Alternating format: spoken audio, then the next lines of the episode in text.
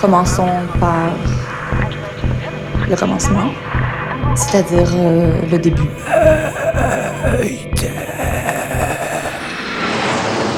Mesdames, Messieurs, votre attention s'il vous plaît. Mayday, Mayday, quelqu'un me reçoit Quelqu'un me reçoit Antenne dans 30 secondes. 30 secondes. Mayday, Mayday. Transmission sur le 102.2. 102.2. Il s'agit d'un signal de détresse, on doit suivre le protocole. Mayday. Mercredi 18h. Sur Radio Radio Canu. Canu. Pendant une heure, se balader, explorer, interroger, rencontrer, jouer, faire des histoires et en créer. Mayday. Mayday. L'émission qui passe le mur du son. Saison 5. 5. Là, on est un petit peu à la sortie euh, des gens qui bossent. Donc les gens traînent un peu parce qu'il y a un petit coin de soleil. On est dans un coin de la rue où il n'y a pas énormément de commerce actif. Un bar à chicha qui est fermé pour l'instant. Et puis des trucs euh, qui avant étaient des commerces et qui maintenant deviennent des bureaux. Et ben là, on est au 24 rue des Capucins, Puis il y a notre local là. à Lyon 1er. C'est un petit local. Il y a une petite devanture, le magasin est assez étroit. 16 mètres carrés, il me semble, un truc comme ça, Au rez-de-chaussée, bah, il y a Bigou Records donc. où on vend des vinyles. Et où moi je donne des cours euh, de batterie dans la cave. Et puis je fais pas que donner des cours de batterie, mais c'est mon activité principale. Le local dans lequel on est, en fait, c'est euh, d'abord le local de l'école de batterie, qui est dans la cave euh, juste en dessous le, le magasin. Le local lui appartient. Donc, euh, si Raphaël n'était pas là, euh, le magasin Bigou n'existerait certainement pas. Ça, ça me paraît assez clair. Devant le magasin, il y a aussi un banc sur lequel euh, trône euh, une magnifique plante grasse. Et alors, euh, ce banc est important, tu disais.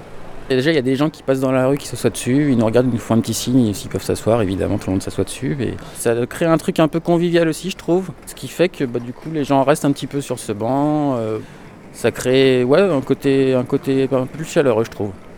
En tout cas, moi, c'est un repère pour me dire tiens, c'est ouvert. Oui, Hein ça c'est vrai, tout à fait. Ouais, des fois, quand j'oublie de le sortir, les gens pensent que je suis fermé, du coup, ils font demi-tour. Mayday présente. 24 rue des Capucins, un documentaire en trois parties. Alors, je m'appelle Raphaël, j'ai 34 ans, je suis prof de batterie, je suis batteur dans un groupe qui s'appelle Boucan, et je fais aussi un podcast avec mon ami Bérénice qui s'appelle La Caverne. Euh, je m'appelle Paul, euh, j'ai 41 ans et je suis disquaire. Dans Bigou aussi, il y a euh, l'organe de concert et la partie euh, label où on sort des disques. 24 rue des Capucins, première partie.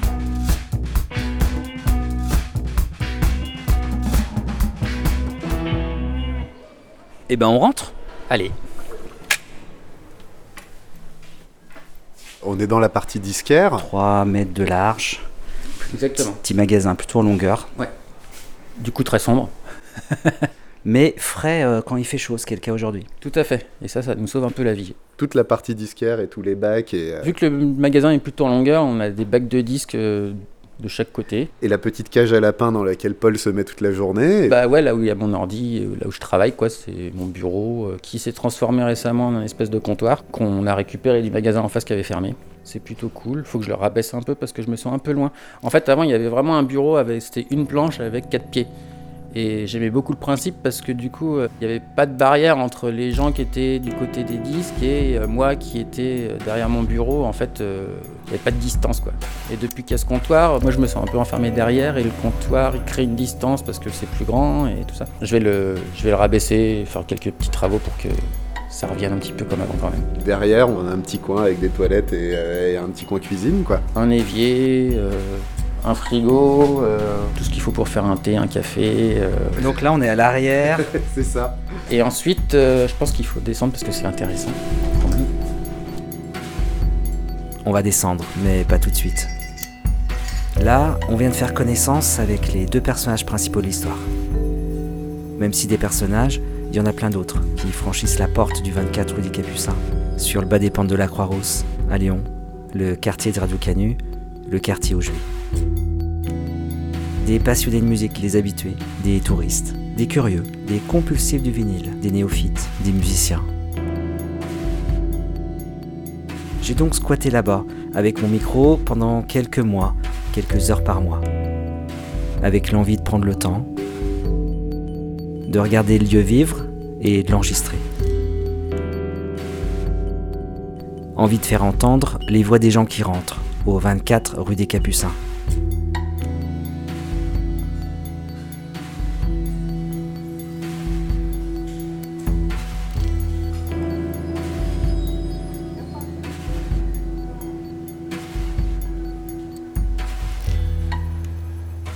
On a ouvert en décembre 2019. Je pense que jusqu'en début 2019, euh, c'était même pas une question. C'était non, euh, je n'avais pas pensé à être disquaire un jour, vraiment. En fait, Bigou, ça existe depuis hyper longtemps, depuis 2006 ou 2007, je sais plus trop. On a sorti le disque du groupe dans lequel on jouait, qui s'appelait Kiruna. Euh, en 2011, le groupe il s'est arrêté. Et euh, le label aussi un petit peu. Moi, je m'en occupais plus parce que j'avais plus le temps du tout. euh, je faisais d'autres choses. Et vers 2015, je dirais, avec Damien, on s'est rendu compte qu'on n'arrivait plus du tout à trouver les disques qu'on voulait acheter pour nous-mêmes à Lyon. À ce moment-là, j'avais vraiment pas mal de temps, parce que j'avais arrêté le boulot dans lequel j'étais avant, et euh, j'ai un peu relancé la distro, et j'ai commencé à acheter des disques au label, au petit label. La distro, c'est bah, le fait de distribuer des disques qui ne sont pas de nos productions. On échangeait nos productions contre d'autres productions, d'autres labels. Ce qui fait que notre disque était un petit peu distribué dans d'autres villes et tout ça, et ce qui permettait aux gens de euh, bah, d'avoir accès à nos disques alors qu'on jouait pas dans, dans ces villes-là ou voilà. Dès le départ, moi j'ai un peu halluciné. euh, Je vendais super vite les trucs que je faisais rentrer, euh, un bac, deux bacs, trois bacs, et puis ça grossit tout seul. Euh, À l'époque, je sortais la distro sur plein de concerts, et puis j'ai mis en place aussi le site internet, et puis ça a pris petit à petit quoi.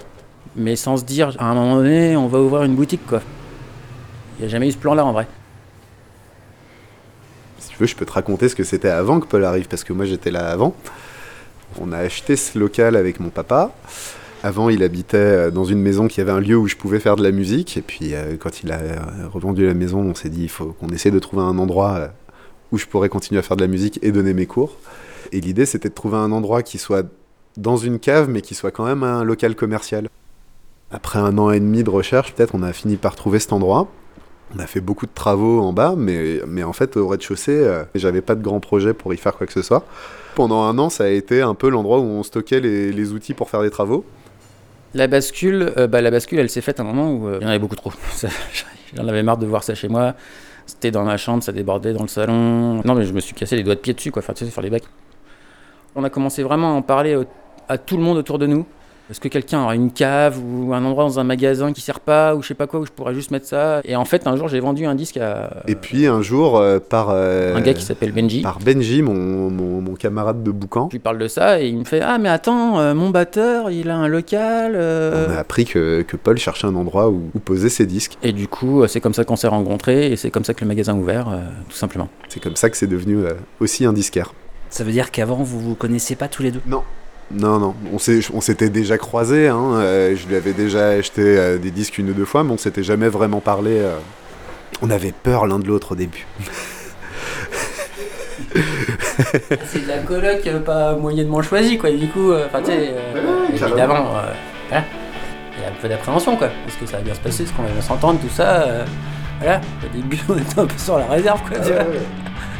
Ben, je me souviens au début, je t'avais dit Ah, tout ce que tu mets, faut qu'on puisse l'enlever facilement.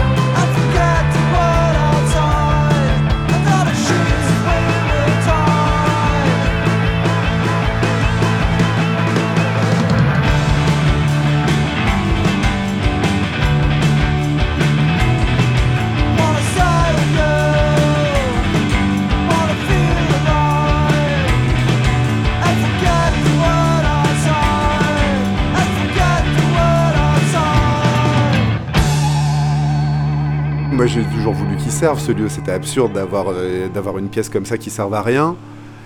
Et j'avais envie que ce soit quelque chose qui soit un peu compatible avec les cours que je donne, parce qu'en fait tous mes, tous mes élèves transitent par cette pièce, euh, et que moi en fait dès que je suis en pause euh, j'y suis dans cette pièce. Mais j'avais aussi envie que ce soit que ce soit un peu cohérent avec la rue des Capucins que j'ai connue quand j'étais ado, où c'était le coin où il se passait des choses euh, musicales et politiques.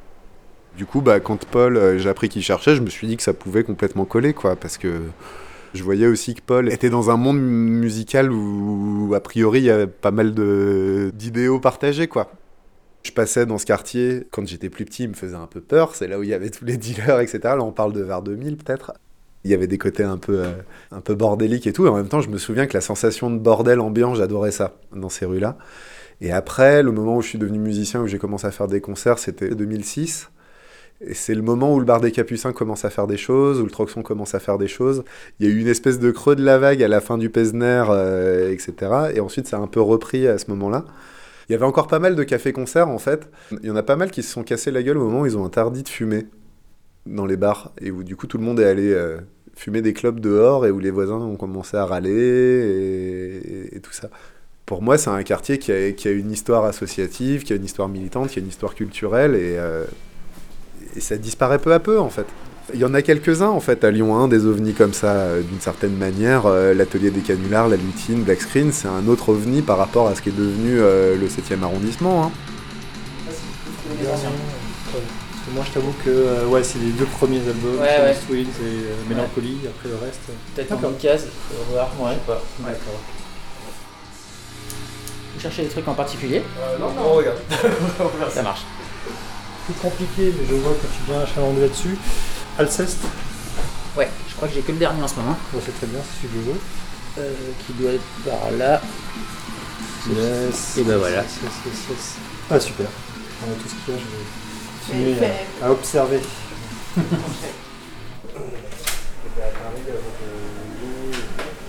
Je suis d'une génération où j'ai toujours acheté des disques, hein, que ce soit les CD, euh, cassettes et un peu, un peu les vinyles.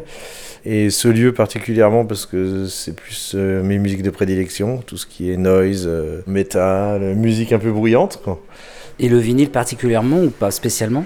Si, si, le vinyle particulièrement, j'aime bien l'objet, j'aime bien le fait d'avoir la pochette, euh, la pochette en grand, et puis j'en ai toujours eu dans ma famille, donc euh, j'ai jamais quitté le vinyle en fait. Après, c'est pas forcément pour le son, le son du CD est aussi très bon, hein, mais euh, c'est vraiment l'objet, le fait d'écouter, de pas pouvoir zapper. euh. Puis autant que je me souvienne, depuis tout petit, euh, avec la musique classique, ensuite les Beatles, les Queen, et puis ensuite le rock euh, au sens large.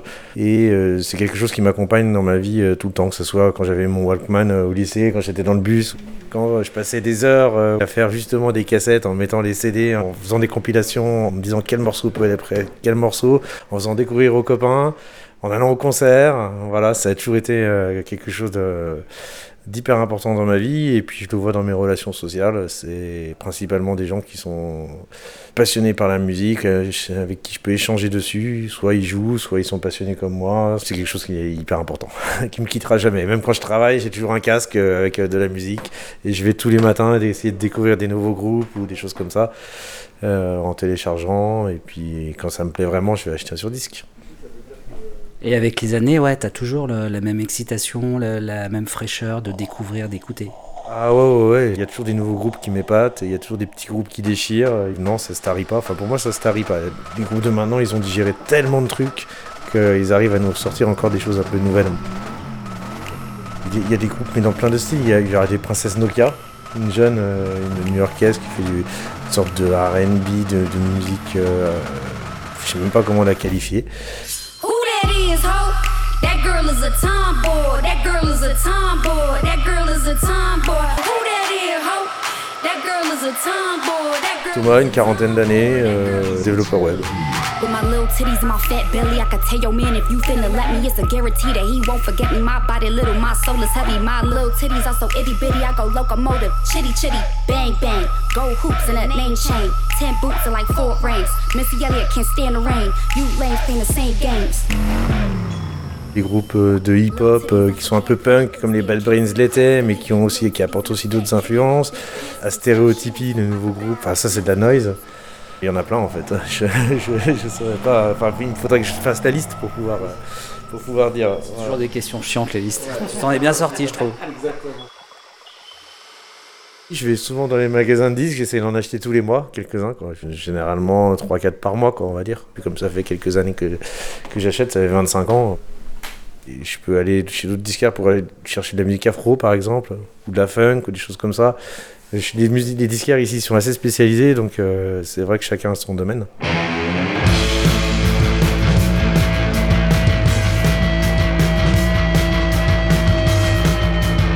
T'as acheté un disque alors? Ouais, j'ai acheté un disque, mais en plus c'est un disque qui a rien à voir avec, euh, avec le, le magasin. C'est un disque euh, d'Italo Disco euh, qui, était, qui traînait dans les bacs d'occasion. euh, un petit morceau de 17 minutes, voilà. À la Donna Summer, euh, I Feel Love, des choses comme ça. Bon, bah moi, faut, faut, faut pas que je tarde parce que j'ai mes gosses qui sont tout seuls à la maison. Alors ils s'autogardent un petit peu, mais voilà. Bon bah oui, faut y aller. Ouais, Ouais, ils ont 12 ans. donc, ouais, ça va, mais C'est bon. clair. Voilà. Ils sont contents là, Ouais. je pense. C'est ça, ouais. Ouais, exactement, ouais. Bon, bah merci, et puis on se, on se voit bientôt de toute façon. Salut Salut Salut Euh, USNL, c'est un groupe anglais de Londres qu'on connaît depuis très longtemps. C'est des super gars. On peut dire qu'on est plutôt potes quand même. Et on les a fait jouer un bon paquet de fois à Lyon et on a sorti, je crois, tous leurs disques jusqu'à maintenant. C'est plutôt noise rock avec un petit côté post-punk.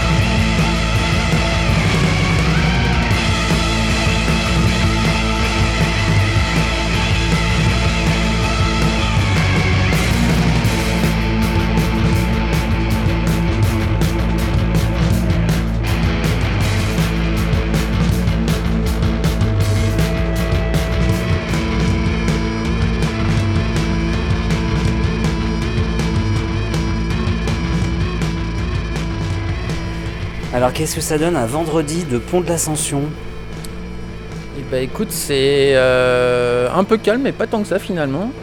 Très peu de Lyonnais, euh, beaucoup de touristes qui passent, des gens qui rentrent et qui ressortent tout de suite. Ou euh, voilà, je crois que j'ai eu, il me semble un Allemand, un Suisse qui venait des États-Unis au départ.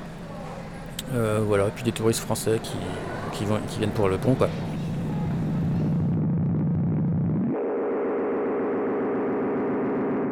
Alors au magasin, les disques ils sont classés euh, plutôt par genre. Il y en a plus ou moins 15 à peu près. Du coup, il y a plutôt le bac euh, groupe du coin et petit label du coin. Ensuite, on a plutôt les trucs rock indé, euh, tout ce qui est punk hardcore, metal, euh, électro, hip-hop, drone, et puis les bacs des derniers arrivages. En fait, au début, je faisais le classement alphabétique. hein. Quand j'avais 3-4 bacs ou 5-6, euh, c'était pratique. Les gens, du coup, ils étaient obligés de fouiller tous les bacs. Ça arrivait régulièrement, les gens ils achetaient des trucs alors qu'ils n'étaient pas du tout venus pour acheter un truc comme ça au départ, mais ils sont tombés dessus et puis euh, si ça avait été classé par genre, ils auraient jamais fouillé quoi. En fait, au bout d'un moment, il y a trop de disques et les gens ils ont pas non plus deux heures pour chercher partout. Les gens souvent ils vont fouiller que dans, les bacs qu'ils aiment bien ou ils savent qu'ils vont trouver des trucs qu'ils aiment bien. Ça enlève un petit peu la découverte quand même. Et du coup, bah, ils vont pas voir et du coup, ils passent à côté du disque.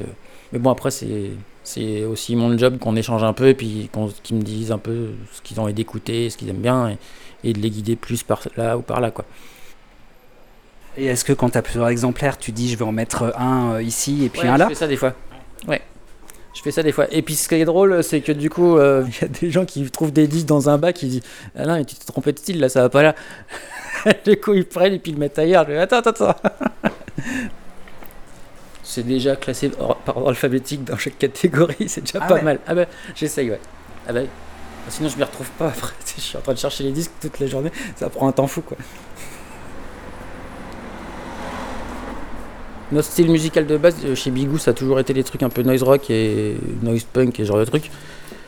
Donc c'est un style qu'on vend depuis toujours. Quand il y avait juste la distro, on avait quand même pas mal de disques de punk euh, très DIY quand même. Et avec le temps, quand on a, vraiment relancé la distro il y a quelques années, du coup on s'est ouvert vraiment à beaucoup plus de trucs qu'on écoutait mais qu'on n'avait pas en distro avant. Du rock indé à la folk, euh, en allant jusqu'au gros métal quoi, tu vois, euh, tout ce qui est punk hardcore, euh, post-metal, post-rock, stoner, sludge, doom, metal, black, death, grind, genre de trucs. Et puis un peu de bah, tout ce qui est post-punk, genre de choses, et de l'électronique un peu bizarre. euh, complètement barré, c'est complètement noise, et Ouais. en même temps il y a le fille, elle hurle derrière. Ouais. Tu vois, c'est ça. Hyde, c'est un groupe américain d'électro noise euh, XP très très sombre. C'est un duo. C'est bien viscéral. Les disques, faut se les cogner en entier quand même. Encore une fois, ça raconte vraiment quelque chose.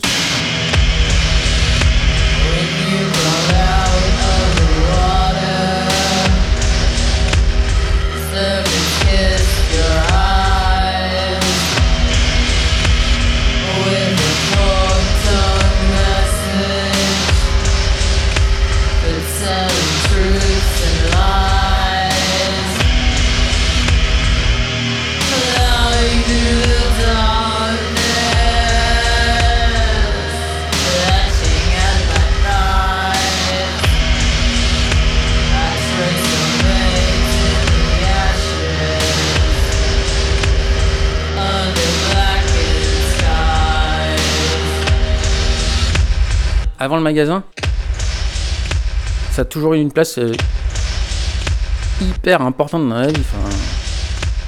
Mon père est musicien, il joue de la guitare, euh, il a toujours eu de la guitare, il a toujours écouté plein de musique, du coup ça m'a forcément un peu influencé j'imagine. J'ai toujours écouté plein de trucs, euh, même quand j'ai pu me détacher de ce qu'écoutaient mes parents, tu vois, j'ai toujours acheté plein de disques, plein de CD dans les années 90, euh, 2000 et tout ça, et ça a toujours eu une, un truc central dans ma vie vraiment. Et quand j'ai commencé à faire de la musique, euh, à en jouer, là je pense que pendant 15 ans, euh, en gros il y avait un petit peu que ça qui comptait quoi. Donc c'est quoi? C'est l'adolescence? Ouais, de 15 à 32, 33 ans quoi je dirais. Le fait de faire de la musique c'était hyper important. Et tu te mets à jouer de quoi alors? De la batterie. Au début je jouais juste avec mon père.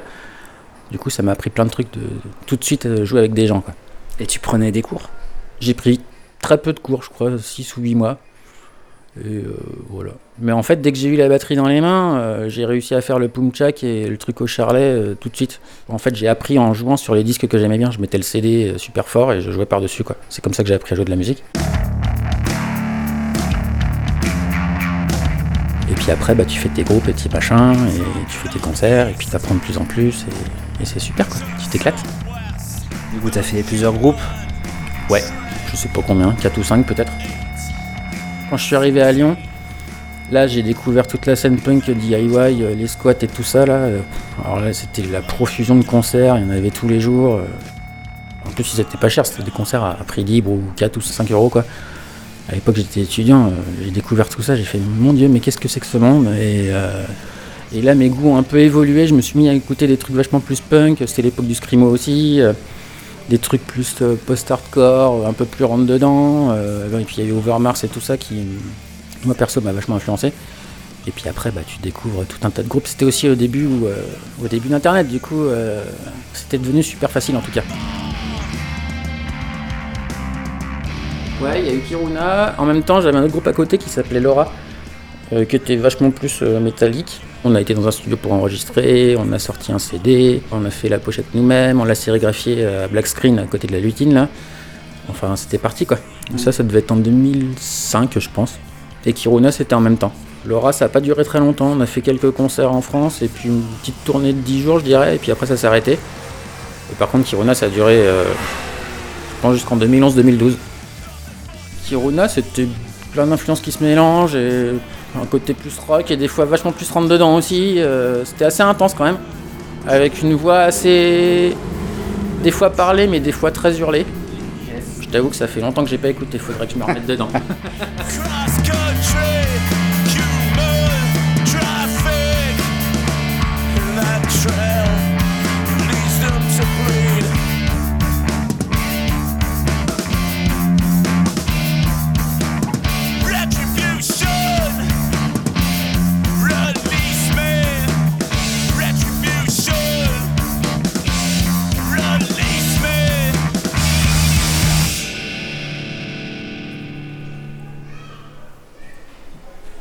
mis en ligne il y a vraiment pas longtemps, c'est ça Ouais, ouais, c'est ça, il y a deux semaines, je pense. Que dalle, rien. Rien du Genre nulle part, je, je vois même pas le disque. Ouais. C'est ouf. Mais c'est pour ça, je crois que dans l'interview, ils avaient dit qu'ils le sortaient eux-mêmes. Et c'est pour ça que je savais pas si c'était distribué autrement que par leur bandcamp de chez eux. Ben non, je vois pas. Alors attends. C'est ici que je commande euh, tous mes disques. Donc du coup, je viens, à chaque fois que je veux attraper un nouveau disque, je viens ici pour le commander, ou s'il n'est pas déjà en boutique.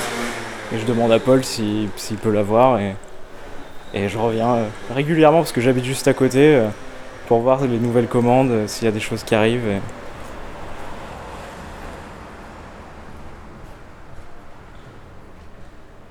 Je trouve que sur le disque, il y a un rapport plus particulier à l'artiste. Et en plus, il y a l'objet qui est très intéressant. Il y a plein d'idées très cool sur, euh, sur chaque disque, et sur la matière, sur la, manière d'illustrer les pochettes.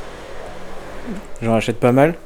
Je sais pas, je dois en acheter pas non plus énormément, mais je dois en acheter, je sais pas, peut-être 5-6 par mois. Un peu plus même. Et donc, euh, je commence à en avoir une petite collection. euh. Mais c'est surtout du, du neuf et des rééditions. Je jette pas du tout d'occasion.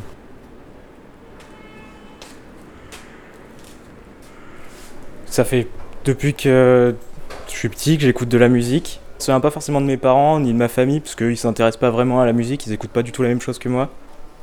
Puis quelques mois, je travaille pour, euh, pour Noise.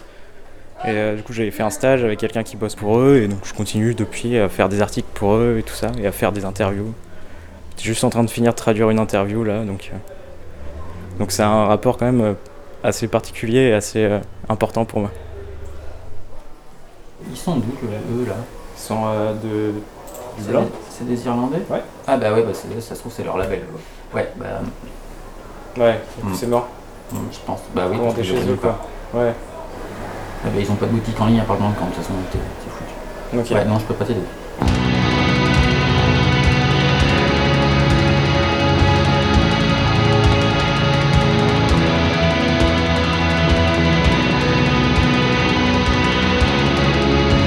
Single des Slowdive qui s'appelle She Calls.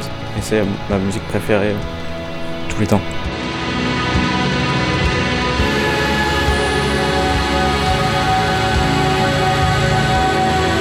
Voilà, J'écoute beaucoup beaucoup de choses. C'est assez large. Bah, comme je dis, le shoegaze c'est assez particulier. C'est vraiment ce que j'écoute le plus. J'écoute aussi euh, de la musique électronique, euh, beaucoup de musique à guitare, mais pas uniquement. Et euh, bah, des trucs un peu, un peu sombres par moment, mais c'est pas. C'est un peu un gros mot à dire autour de, des albums qu'on écoute. Alors ici, on va dire que c'est sombre, mais c'est pas vraiment sombre quoi. Ça veut tout dire et rien dire. Je m'appelle Bastien Assier, j'ai 23 ans. Je viens de finir mon master 2 de philosophie, je passe ma soutenance la semaine prochaine. Je vais continuer à travailler pour Noise et en même temps j'attaque un master 2 de cinéma parce que ma spécialité en philosophie c'était le cinéma d'horreur. Donc c'est ça que je fais aussi euh, en même temps, je, lis les deux, mes deux passions. bah du coup à la prochaine. Bah ouais, je te dis juste s'il y a un truc euh, à commander qui arrive. Ouais. Allez, bon week-end.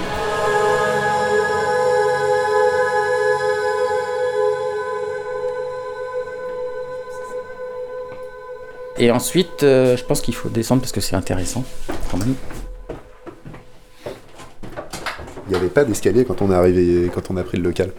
C'était une espèce d'escalier de menuisier, euh, quasiment une échelle, quoi. Alors, on arrive dans un premier espace. Ouais. Qu'on peut soit avoir comme, euh, comme un coin à bordel, soit comme euh, une régie pour quand j'enregistre. Il y a des étagères avec soit du bordel de batterie, soit du bordel de disquaire. Moi, je stocke pas mal de trucs là de ce côté-là. C'est pas du stock du magasin, c'est du stock du label. Donc des disques qu'on a sortis, Des cartons, des, des scotch, des machins. beaucoup de cartons vides euh, qui permettent d'expédier des colis, Ou bien euh, des caisses claires et des bouts de batterie de partout. des cartons pliés, du scotch, enfin voilà, tout ce qu'il faut pour faire de la VPC en gros quoi. Et il y a aussi une table euh, des épisodes de la caverne, c'est ici qu'on fait les interviews. Du coup, on est dans la première partie de la cave. Mon Raphaël en parlera mieux que moi, il a fait plein, plein, plein de travaux ici. Énormément, ouais. En fait, la première année où je suis arrivé, on a fait des travaux euh, un, peu, euh, un peu au doigt mouillé avec mon père. Et ça n'a pas du tout marché. Du coup, on a travaillé comme des dingues pendant, pendant trois mois. Et puis à la fin, j'ai fait un tout petit peu de batterie et je me suis pris immédiatement tous les voisins sur la gueule. Euh, ça, ça a été vraiment très dur. Et du coup, un an plus tard, on a tout repris pour transformer, bah, pas cette pièce, mais la pièce euh, musique. On a tout refait pour faire une boîte dans la boîte. C'est compliqué parce que tu veux une boîte qui ne touche aucun mur, mais qui est quand même une voûte. Du coup, on a fait appel à un métallier qui nous a fait des, des arches qui suivent la voûte sans jamais la toucher. Et c'est sur ces arches qu'ensuite on a tout plaqué. Quoi. Ça a fait que maintenant, j'ai plus tellement de problèmes. Eh ben, on va aller voir. Eh ben, allez. Là, c'est une pièce un petit peu plus grande que la précédente. Quand je donne des cours, il y a deux batteries face à face pour pouvoir donner euh, des cours et jouer à, deux en même temps. Dès que j'enregistre, euh, j'enlève la batterie élève pour euh, on ait plus d'espace pour faire plein de choses.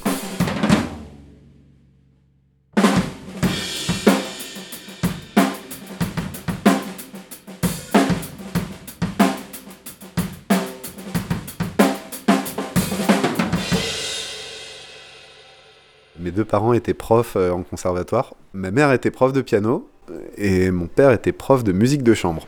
Du coup, quand j'étais petit, j'ai fait, j'ai fait du piano jusqu'à l'âge où je voulais plus faire comme maman. Quand j'étais au lycée, je me suis mis à et faire du djembé et faire plein de manifs. Et faire du djembé en manif, j'étais le mec chiant qui joue du djembé en manif. Puis après, je me suis mis à la batterie. Et assez vite, en fait, euh, bah, toujours par le biais de la manif, je me souviens, c'était à l'époque du, mouvement du CPE. J'avais des copains euh, dans le mouvement qui, donc je savais qu'ils avaient des groupes, etc. Et je suis allé les voir en disant, mais moi j'ai trop envie de jouer de la batterie en groupe, vous voulez pas faire un groupe avec moi? Et ils ont dit oui. Et du coup, c'est comme ça que j'ai commencé à faire des groupes de musique. Quand tu dis que tu t'es mis à la batterie avec des cours en autodidacte J'ai eu quelques cours au début, mais genre 3-4, et après je me suis retrouvé un petit peu tout seul, et puis ensuite j'en ai repris. Enfin, je suis un peu passé par toutes les phases possibles, euh, des phases autodidactes, des, phases avec des profs. Sur la fin, j'ai fini par faire l'école de musique de Villeurbanne. Et après ça encore, euh, une fois que j'ai été diplômé de là-bas, je, je, suis allé euh, au CFEDEM, qui est un centre de formation pour devenir prof avoir un diplôme de prof de musique pour pouvoir enseigner en conservatoire, ce que je ne fais pas. Et quand tu étais à l'ENM, c'était déjà dans l'idée de, de, devenir prof? Ouais, un peu. Un peu, ouais. Très vite, je, je suis tombé fan de musique euh, qui sont un peu des musiques euh, de niche, euh, comme le noise rock, le mat rock, les musiques expérimentales, les choses comme ça. Et j'ai compris assez vite que à peu près personne vivait de ces musiques-là et comme en plus mes parents étaient profs de musique et que je les voyais pas avoir une vie malheureuse, moi j'ai jamais eu euh, l'aspect que beaucoup de musiciens ont, euh, qui peuvent penser que prof c'est c'est quand t'as raté musicien. Et moi je voyais ça comme le moyen de pas faire de la musique qui me plaisait pas, garder mon plaisir de monter sur scène euh, sans que ce soit relié à comment je mange. J'ai commencé assez tôt à donner des cours. Et du coup, oui, quand je suis allé à l'ENM, j'avais déjà un peu ça en tête. Et puis alors, quand je suis allé au CFEDEM, j'avais complètement ça en tête. Quoi. Les places euh, dans, des, dans des conservatoires intéressants avec, euh, et où tu vas réussir à avoir beaucoup d'heures dans le même endroit, etc., c'est très très rare. Et en attendant ces places-là, en fait, tes options, elles sont de trouver des petites écoles municipales, des écoles associatives, euh, des choses comme ça. C'est ce que j'ai fait pendant des années, et ça, c'était une expérience pas agréable. T'es payé au lance-pierre, mais c'est pour la passion, tu vois. Et où en fait, t'es obligé d'enchaîner plein d'écoles de musique, euh, t'en as une différente tous les jours, et à la fin de l'année, elles veulent toutes que tu fasses un super concert, et que tu mettes toute ton énergie, et que tu déchires tout, etc. Enfin, énormément d'énergie, j'étais dans dans le vent quoi. Et ça ça m'a pas mal épuisé. Et depuis que je suis ici euh, c'est assez agréable d'avoir tout centralisé sur un même endroit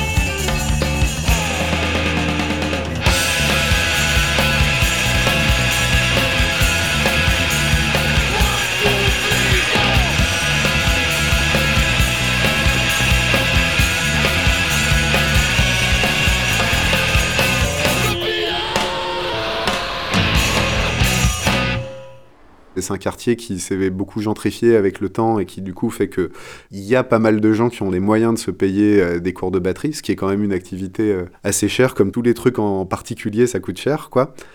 Et du coup, là, on est dans un quartier où il y a pas mal de gens qui sont intéressés par ce genre de choses-là et où il n'y a pas d'antenne du conservatoire, il y a très peu d'écoles de musique. En fait, il y a, y a assez peu d'offres euh, dans le bas des pentes. Ça fait que très vite, j'ai eu de la demande, ce qui m'a su- surpris.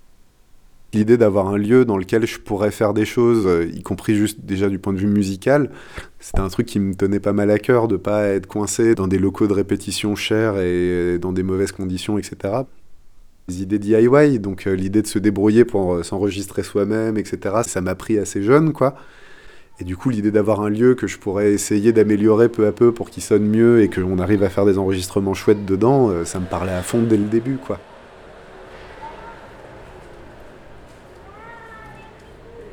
Juste avant euh, de faire grossir la distro, j'étais euh, co-gérant d'une épicerie bio dans le 7ème qui s'appelle Trois Petits Pois. J'ai bossé là-bas pendant 4 ou 5 ans, je sais plus trop exactement. C'était super, mais pff, on, on travaillait vraiment trop. C'était du 50-60 heures tout le temps et à un moment donné, euh, j'ai craqué et j'ai fini par partir. C'était un super projet, mais il fallait que je m'en aille. Quoi. En fait, une amie un jour m'a dit, euh, parce que j'arrêtais pas de parler de mon travail, euh, dire euh, ça va pas, machin, sans mettre trop le doigt sur quoi n'allait pas. Et, une amie un jour m'a dit, mais Paul, t'es complètement aliéné par ton travail. Et ce jour-là, ça a été un déclic. Et je m'en rendais pas compte. parce que mon ancien travail me tenait énormément à cœur. Du coup, ben, en fait, tu donnes sans compter, sauf qu'à un moment, tu ne t'y retrouves plus. Et tu te rends pas compte et tu comprends pas pourquoi. Et cette parole m'a a complètement changé mon, ma perception du travail à ce moment-là. Et je suis parti tout de suite après.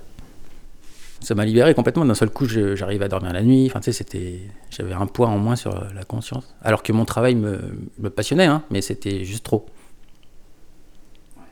Donc, euh, je veux pas reproduire ça et c'est important pour moi de d'y aller doucement, quoi. C'est pas grave si les trucs prennent plus de temps. Ça prendra un jour ou deux de plus, mais c'est pas important. Faut que je me sente bien, sinon ça ne marche pas. L'idée, c'est de durer, quoi. C'est pas de, de se cramer au bout de 6 mois ou de, de 3-4 ans ou 5 ans. Et là, tu as l'impression d'avoir trouvé un équilibre entre euh, le volume horaire, le plaisir que tu peux trouver à ce que tu fais? Ouais, ça va, c'est cool, je trouve. Le seul bémol que je mettrais, c'est que moi, j'aime beaucoup séparer euh, le travail de la vie. J'ai l'impression de, quand on parle musique avec des potes ou j'en sais rien, tu vois, je me dis, ah mince, je suis encore au boulot en fait. Mais en fait, pas vraiment, mais euh, enfin, c'est un peu bizarre. J'ai pas trouvé encore l'équilibre là-dessus. Ça me titille un peu des fois, où je fais, bah, des fois je, fais demi-tour et puis je vais voir ailleurs pour qu'on parle d'autre chose, quoi.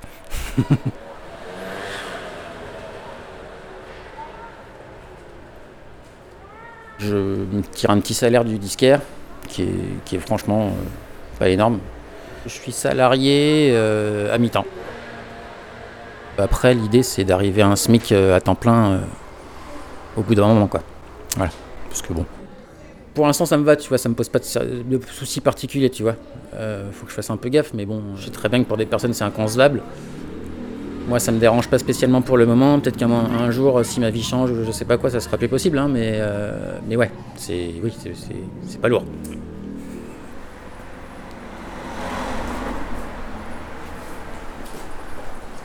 Les heures de travail hebdomadaires. Je crois que les horaires d'ouverture du magasin, tout cumulé, ça doit faire 35 heures pile poil. En général, je viens ici plutôt vers 11 heures parce que ça me permet de préparer les commandes et d'être tranquille, il n'y a personne au magasin. Donc c'est évidemment un peu plus que 35 heures par semaine. Cela dit, j'ai trouvé un système là il n'y a pas longtemps et du coup ça me permet de limiter les heures que je fais et de concentrer le temps de travail ici au magasin et pas euh, chez moi. Quand j'ai 5 minutes, je pense à un truc et je fais un truc euh, chez moi. Donc j'arrive euh, de plus en plus à séparer le mois de quand je suis au magasin et le mois de quand je suis ailleurs. Et ça c'est bien. Ça me libère l'esprit quand même, c'est cool.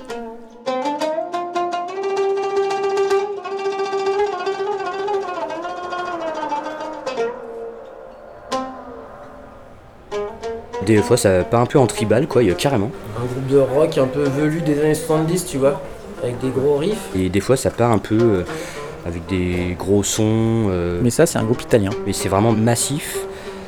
Et à la fois, enfin, c'est vraiment. euh, C'est difficile d'écrire parce que ça part dans tous les sens vraiment. Ouais, ouais, ouais, ouais, carrément. Euh, avec une voix euh, très lyrique, très chantée, où en principe j'aime pas trop, mais là y- ça passe bien. Ouais, il y a des passages jazzy, tu vois, des passages un peu black metal des fois, et puis. euh, Franchement, il est génial, il y a cet album. Il est long, on a vraiment l'impression de rentrer dans une histoire, quoi, en fait, euh, longue, une longue histoire, quoi. Il, est très beau. En fait, tu t'ennuies jamais quoi. Ouais, ouais, c'est ça. Voilà.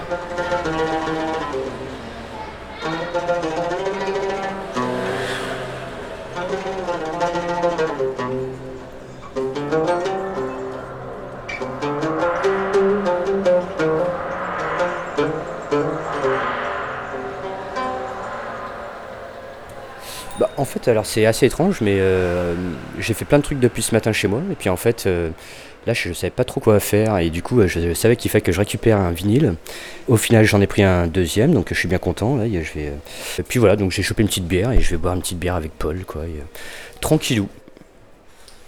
Tu peux me dire ce que tu viens chercher comme disque aujourd'hui? Alors, c'est le Mesa, et euh, cadeau pour ma petite sœur, et puis là, je viens de choper le Worst Nation. C'est un peu grind nouvelle génération, on va dire, quoi. et, euh, bien, bien, bien bourrin, avec gros son, euh, limite métal, quoi. et, euh, Ton rapport à la musique et la place que ça prend dans ta vie bah, intéressant, mais à, à- à peu près tout, on va dire, quoi. ça fait longtemps que je fais des groupes, hein, et, euh, que j'écoute de la musique euh, très très longtemps. Au début, c'était vraiment métal, euh, punk, hardcore. Puis en fait, maintenant, j'écoute de tout, quoi. Enfin, du jazz, de l'électro, de la new wave, euh, et euh, toujours du punk. euh, plus je vieillis et plus, euh, plus je m'enrichis, on va dire, quoi. Je fais de la batterie dans, dans l'AS, quoi. À l'AS, c'est du punk euh, hardcore, ou alors c'est rapide, ou alors c'est lourd, mais il y a pas mal de contrastes et les morceaux sont pas longs, de l'ordre de 1 minute 30. Pierrick Marin, mon âge, ben euh, 43, mais puis là, il y a- je viens d'arrêter mon taf après très longtemps. Euh, infographiste, euh, je faisais des sites web.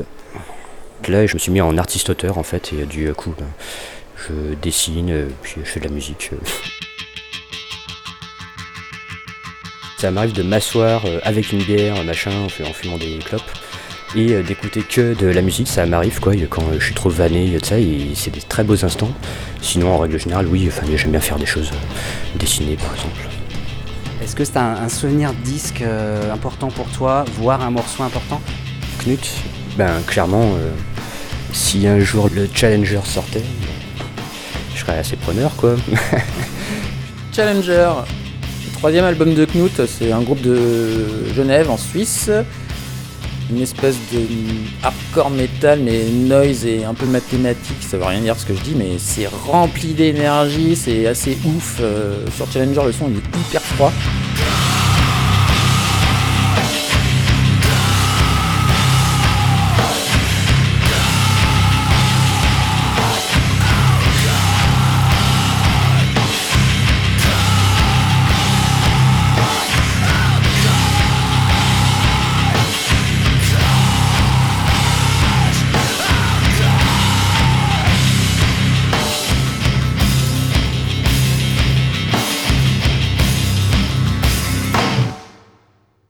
Que j'ai faite, le CFEDEM, là où c'était vraiment une chance, c'est que c'était des gens qui étaient très politisés. C'est une association qui a licence pour euh, diplômer des gens, etc. Mais en fait, euh, c'est une bande de gauchistes euh, bourdieusiens, etc. Quoi. Et que du coup, bah, l'ensemble des études a été vachement porté euh, vers euh, des idées de pédagogie alternative, des questions comme ça. Et c'était super intéressant parce qu'en plus, moi, ça faisait aussi partie de, de moi, ces questions-là. Aujourd'hui, c'est pas vraiment ce que je fais. Selon ces standards-là, ce que je fais, c'est pas terrible parce qu'enchaîner des cours particuliers, c'est pas spécialement euh, le rêve de l'émancipation par euh, l'éducation, quoi. Mais je vois que de manière assez étrange, euh, le niveau est tellement bas dans ce que beaucoup de gens font en cours particuliers pour la batterie. Je cherche pas spécialement à bâcher mes collègues autres profs, c'est juste que je vois que je récupère beaucoup d'élèves qui peuvent avoir fait des années de batterie et jamais avoir joué sur un morceau de leur vie et avoir enchaîné euh, des exercices et des cahiers. J'ai fait la page 4 et j'ai fait la page 5 qui ont jamais joué sur une musique qui leur plaît. Euh, c'est pas toujours la norme encore aujourd'hui. Et du coup, bah, de donner des cours en essayant d'avoir dans un coin de la tête que tu veux essayer de faire des musiciens indépendants autonomes, qui sont capables euh, le plus vite possible de se débrouiller pour reprendre un morceau, si possible d'être capable d'aller euh, chercher des gens pour monter un groupe, fabriquer de la musique, improviser, etc. Ça, c'est un peu ce que j'essaye d'avoir toujours euh, en tête derrière, quoi.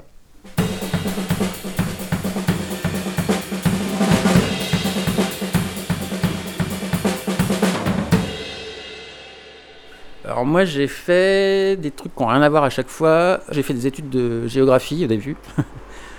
Puis j'ai lâché l'affaire. Après j'ai fait des études de com. Donc là j'ai eu des diplômes là-dedans. Euh, j'ai bossé un peu en boîte de communication, mais alors c'était pas du tout mon truc. Ça m'allait pas du tout. Moi je trouvais ça drôle de fabriquer des sites internet, mais alors euh, le but dans lequel on fabriquait ces sites, ça m'allait pas du tout. Donc j'ai vite arrêté et après c'est passé euh, un paquet d'années où j'ai beaucoup bossé avec les enfants en centre de loisirs, en accompagnant des enfants handicapés à l'école, euh, genre de trucs et c'était vraiment chouette. J'ai l'impression que j'ai fait toujours que des boulots un peu conviction quand même, tu vois, euh, qui avaient un sens en tout cas. C'était un sens différent à chaque fois, mais ouais, il y a toujours eu. J'arrive pas à faire des boulots où je trouve pas de sens, tu vois. J'ai plein de copains qui sont ouvriers, tout ça, euh, et c'est super, mais euh, moi je pourrais pas, euh, je, trouve pas de sens là-dedans. Et voilà. Il y a des gens qui trouvent du sens là-dedans, mais pas moi.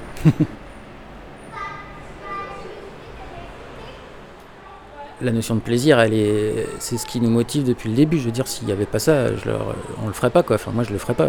C'est, hors de question. J'ai changé de boulot super souvent parce que la notion de plaisir est plus importante que le travail en lui-même, si tu veux. Euh, donc là, je suis, euh, je suis, super ravi, quoi. Enfin, c'est, cool. que je me rends compte, c'est que j'a- j'arrive pas à, pas du tout parler de l'aspect légèrement politique des choses. Et en même temps, euh, tu vois, je suis quelqu'un qui a jamais euh, vraiment réussi à s'impliquer euh, dans un milieu militant ou des trucs comme ça. Et du coup, je l'assume à moitié le truc. T'essayes d'avoir des principes qui te guident un peu dans comment tu fais les choses, mais en même temps, tu sais, pas si c'est juste toi que t'es en train de rassurer en le disant. Et du coup, tout le long de la discussion, là, je me rends compte que je suis pas complètement au clair avec ça. C'est un drôle de truc parce que tu sens qu'il y a des fois où vraiment t'as la sensation que toi ça t'aide, soit pour donner cours, soit pour euh, la manière dont on fait boucan, comment on fabrique la musique, où est-ce qu'on va jouer, etc. J'ai la sensation qu'il y a plein de principes politiques qui nous animent au moment où on le fait. Mais où par rapport à des gens qui sont vraiment impliqués politiquement, t'as la sensation d'être un peu une blague, quoi. du coup, c'est. Ouais, je me sens pas non plus capable d'aller donner des leçons de politique aux gens, tu vois. Mais j'ai la sensation que ça joue un rôle dans ma vie, quoi. Je suis content que ce soit un magasin de musique au-dessus parce que déjà, euh, pour mes élèves, il y a quelque chose d'évident, quoi. Ça se mélange super bien. Et en fait, c'est marrant parce que les choses, elles se mélangent super bien, hyper naturellement. Moi, je savais pas quand Paul s'est installé que lui-même, il avait été batteur. Et, du coup, euh, des fois, je remonte de cours et puis je vois Paul demander euh, à l'élève suivant Ah, tu bosses quoi en ce moment? Enfin, du coup, je vois qu'il y, a un- lien qui peut se faire des fois, euh, alors que c'était pas du tout prévu. Après, moi, ça me plaît aussi que ce soit pas n'importe quel type de musique, mais un peu les musiques qui me touchent et qui sont faites des manières qui me touchent, quoi. Je suis assez admiratif de comment il fait le truc, donc je suis hyper content que ce soit lui qui soit là-haut et pas juste un disquaire.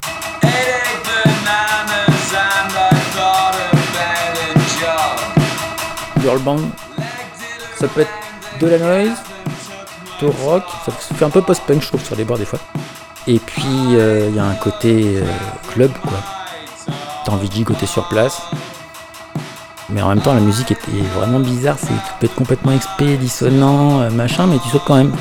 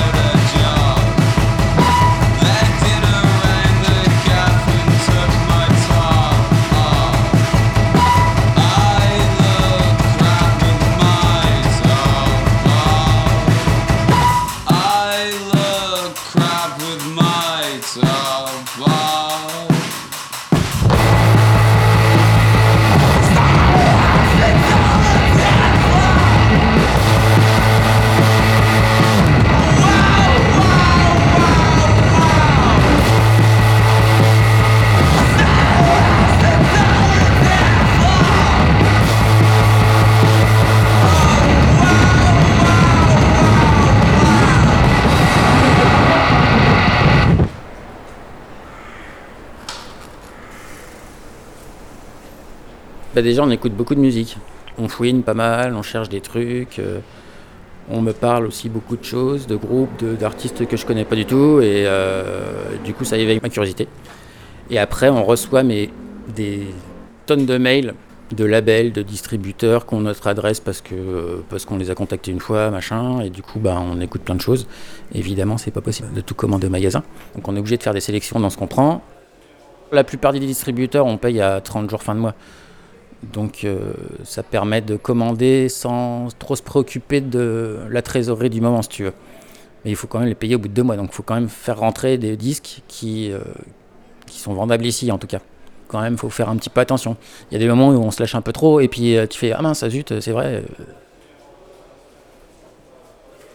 Alors les vinyles, ça se renvoie pas. Les CD, par exemple, si j'en commandais, je pourrais les renvoyer.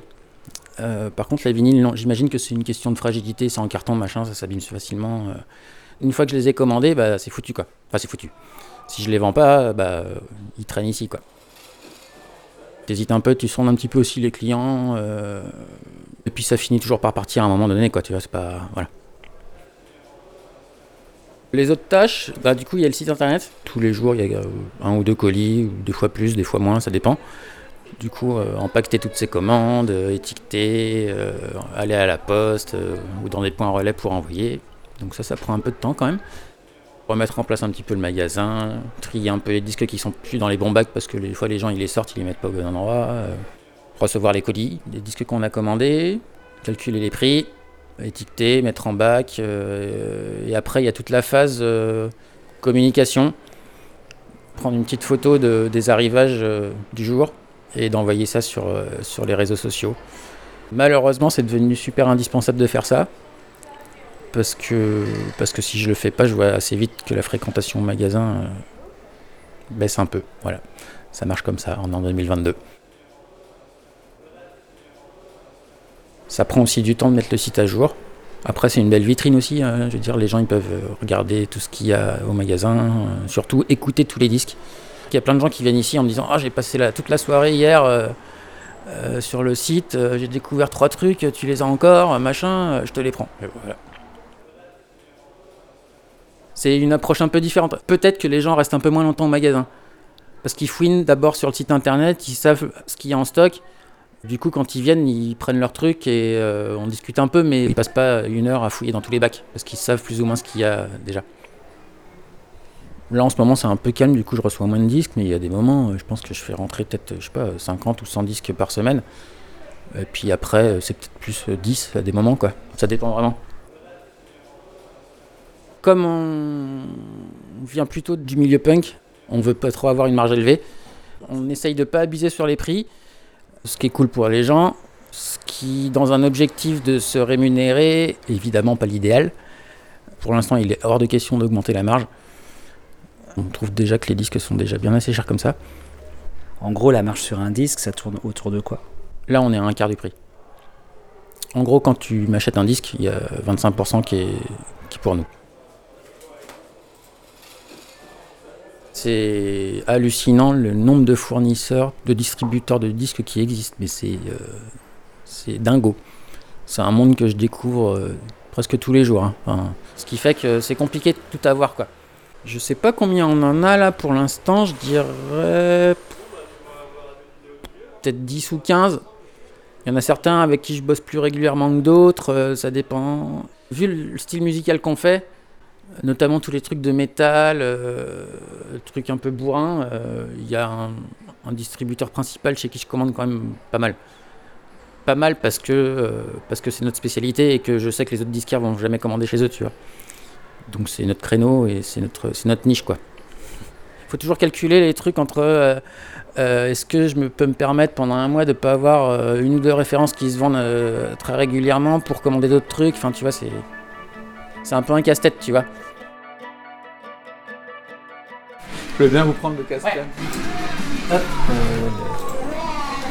Je connais la carte. ouais. Ouais, carrément. Alors, Caspian. Et ben, ça nous fait 23,50. Ouais. C'est un vinyle de Caspian, il s'appelle Uncircles. Je crois que c'est le dernier, mais en tout cas, je les ai vus en concert récemment, j'avais bien aimé. C'est quoi comme genre de musique? Post-rock, C'est presque post-metal, mais finalement sans le, sans le cri. Quoi. Bah, base, je viens de Toulouse, donc non, je, je t'ai jamais vu ici. Je passais sur Lyon, j'avais un peu de temps, et du coup, je me suis dit que je passerais par ici. J'aime bien me balader dans les boutiques de vinyle que je connais pas en général, euh, dans les villes que je connais pas. Ouais, j'aime bien euh, les vinyles. Alors, euh, bon, pas, genre, on n'achète pas tout le temps, tout le temps, parce que c'est quand même un peu cher. C'est des, beaux objets globalement. Quoi. C'est vrai que celui-là, par exemple, le Caspian, bah, en écoutant en numérique, j'avais pas vu qu'il y avait des petits cercles sur la pochette, alors que l'album s'appelle On Circles, et c'est quelque chose qu'on peut pas voir sur un format numérique typiquement. Quoi. Donc ça participe aussi à, à l'écoute. quoi. Surtout sur des trucs instrumentaux comme le post-rock où t'as pas de paroles, enfin, faut t'imaginer un peu quelque chose en écoutant.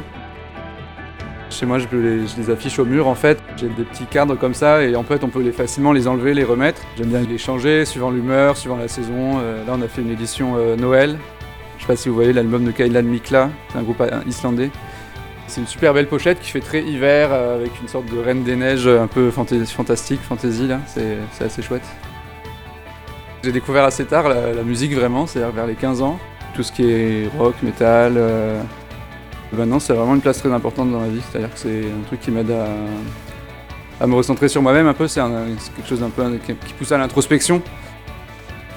Et ça, ça me, ça me fait beaucoup de bien, quoi. Je sais. C'est vrai que je pourrais pas imaginer la vie sans musique, ça serait, ça serait une vie un peu triste, quoi. La chance d'avoir un boulot où je peux écouter de la musique en même temps. Euh, je, peux, je prends j'écoute le soir en dormant.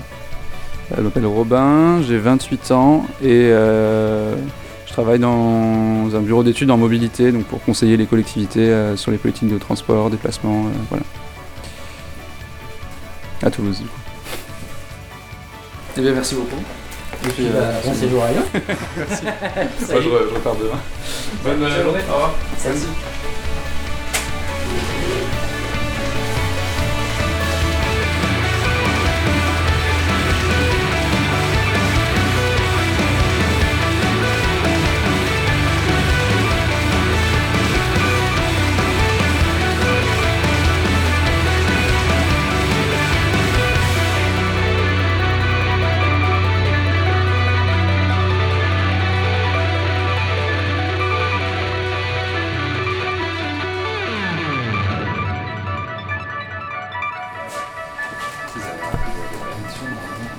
Vous cherchez des trucs en particulier peut-être ou pas Ouais, je suis sur les bacs. Vu que vous avez euh, Anton Ah Je crois que bon j'en ai pas. Normalement il devrait être par là, mais je crois que j'en ai plus. Ouais, mais c'est pas grave. Parce qu'en fait, euh, en vrai je les prends plus parce qu'ils ont augmenté les prix, mais genre Ouais. je, je devrais le vendre de 10 balles de plus que- Ah ouais qu'avant. Oh putain.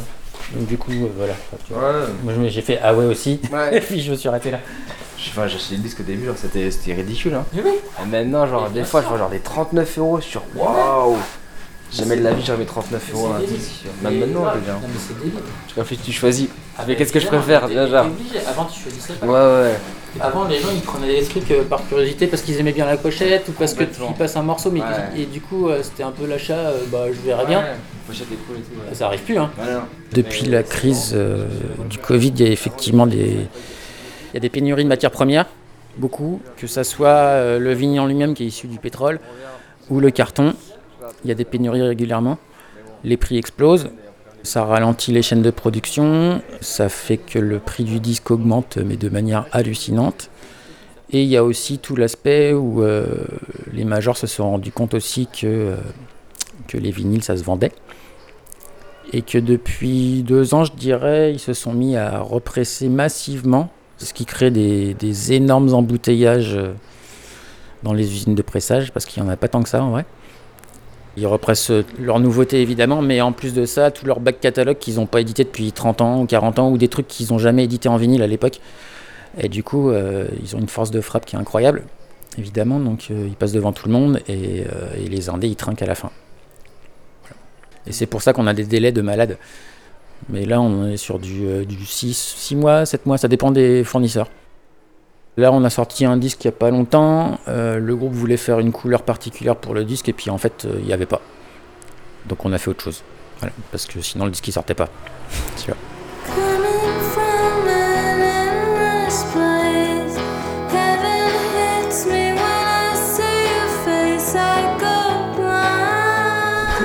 notamment sur ces deux albums, là, il y en a un qui est là, tu vois celui-là. Le travail sur les voix est assez impressionnant en termes de production. Je déteste ça habituellement, les, voix euh, passées aux effets, à la moulinette, aux grosses réverbes, parce qu'ils sont bien numériques. Il y a un petit, une petite touche à la succès, un côté très 60 des fois, c'est marrant, presque qui passe en décalage. Dans les sons de grave, les côtés un peu tanguy, euh, les sons de basse un peu, tu vois, filet plat. euh. et ouais, c'est assez classe.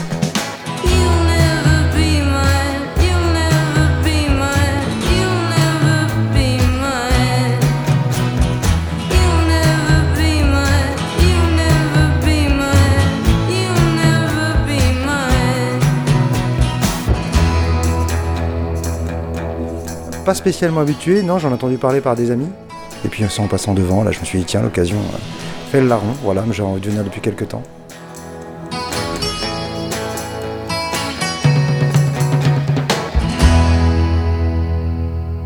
Oui, j'essaie d'y aller mollo quand même, parce qu'on devient vite compulsif, et ça, surtout aujourd'hui avec les tarifs pratiqués, ça coûte vite extrêmement cher. Mais oui, oui, j'aime beaucoup acheter des disques en 33 particulièrement, en, en vinyle quoi, en général. Il y a, une vingtaine d'années, acheter les disques en vinyle, c'était euh, c'était beaucoup moins cher que les CD.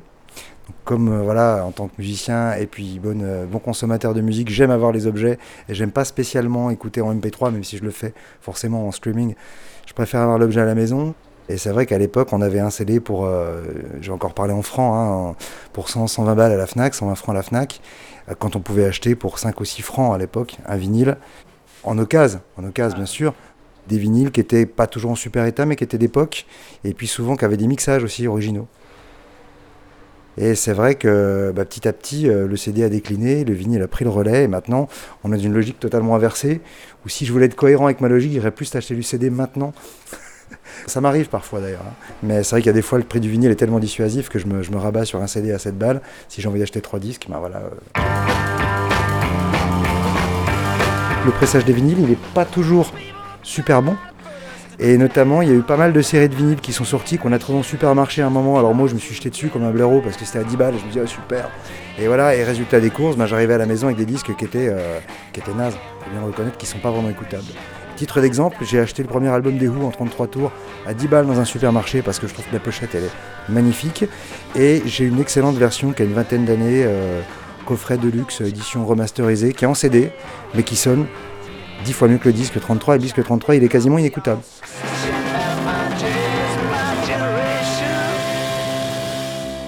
Je m'appelle Fabien, je joue dans un groupe qui s'appelle The Segments.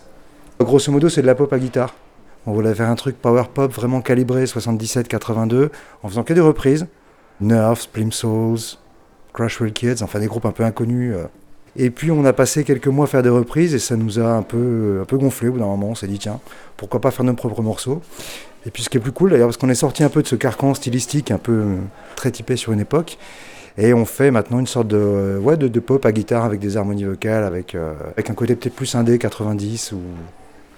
Bon après-midi Merci à Tu m'envoies un petit mail quand Ouais, tu as reçu le, le disque. Merci, salut. Je t'en prie, salut. Au revoir. Au revoir. Au revoir, Lulus. Fin de la première partie. Suivre. La semaine prochaine, on retrouve Paul et Raph et tous ceux et celles qui rentrent au 24 rue des Capucins.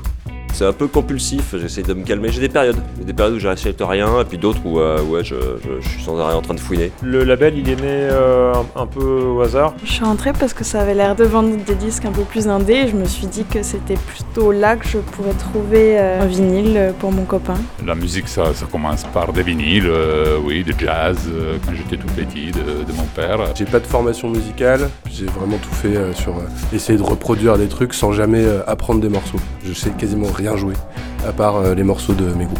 On s'est jamais projeté dans l'avenir avec ça. De toute façon, nous, on savait pas ce qu'on faisait après le concert qu'on allait organiser le lendemain, si tu veux. Je suis toujours surpris de voir qu'en fait, il y a aussi des discours encore euh, vachement euh, machistes euh, dans certaines scènes et tout ça, des attitudes très virilistes aussi.